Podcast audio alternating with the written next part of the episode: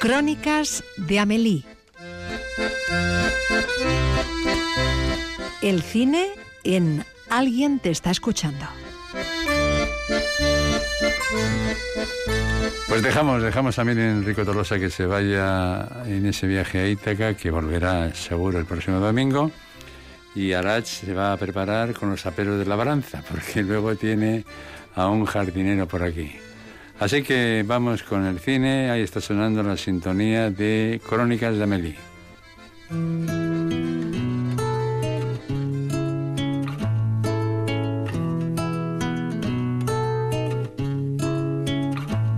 Bonjour Amélie.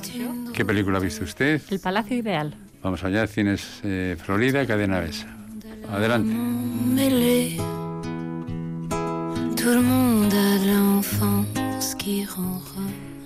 Recuerdo la primera vez que alguien me enjuició por el manejo que hacía sobre mis propios tiempos.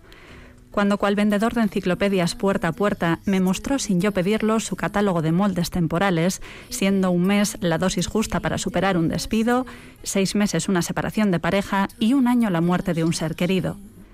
Recuerdo soliviantarme al principio para reírme después por lo osado de su atrevimiento, porque quien alardeaba de saber manejar el tiempo, poco sabía de entenderlo, escucharlo, respetarlo y esperarlo. Porque además de determinación para curarse del propio tiempo, lo que hace falta es, precisamente, tiempo. Aquel vendedor no reparó al juzgarme en que yo no trataba de despedirme de mis vivencias, sino que trataba de buscarles un hueco para poder vivir sin girar la cabeza cada vez que volviese a toparme con ellas.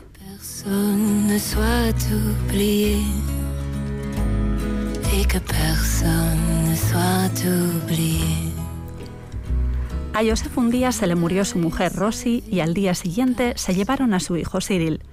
No derramó ni una lágrima ni pronunció una palabra.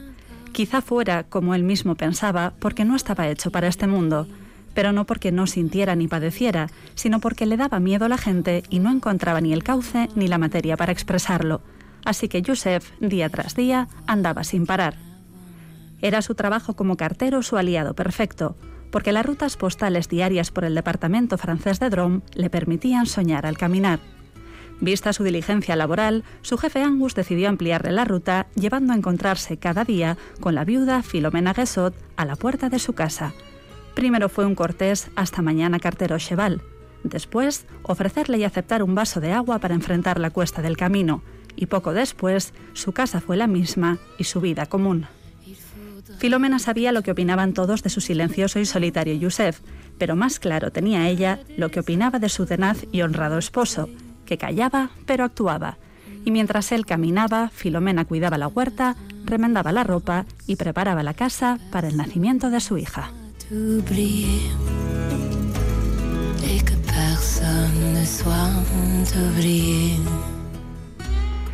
La llegada de Alice le precipitó de nuevo al abismo de su incapacidad comunicativa y su expresividad emocional, decidiendo hacer rutas más largas para evitarla, hasta que encontró la manera de dar forma a su amor por ella, empezando por una piedra.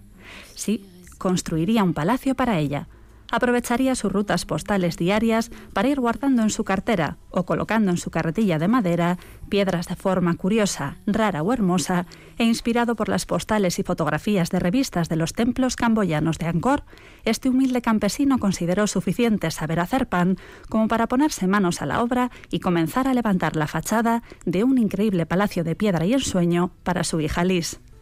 El Palacio del Loco lo llamaban los niños y vecinos del pueblo, pero Alice lo disfrutaba, Josep se realizaba y Filomena toleraba y admiraba a este ser diferente, pero capaz de lo impensable, según el común de los mortales.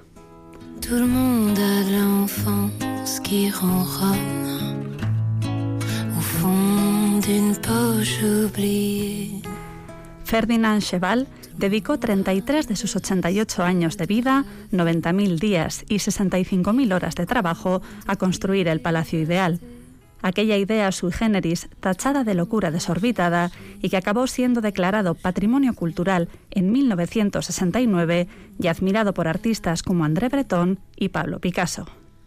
Una vez terminado y ante la prohibición de las autoridades francesas a ser enterrado en su propio palacio, pasó los siguientes ocho años construyéndose un mausoleo, de piedra también, en el cementerio de Otegif, donde descansa desde agosto de 1924.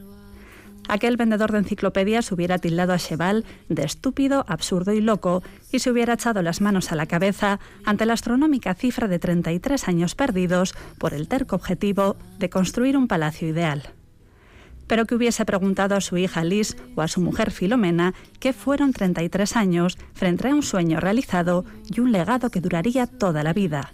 La suya y la de quienes ahora que conocemos su historia no lo olvidaremos, porque no se trata de lo que duran las cosas, sino de lo que dejan en nosotros cuando éstas se acaban.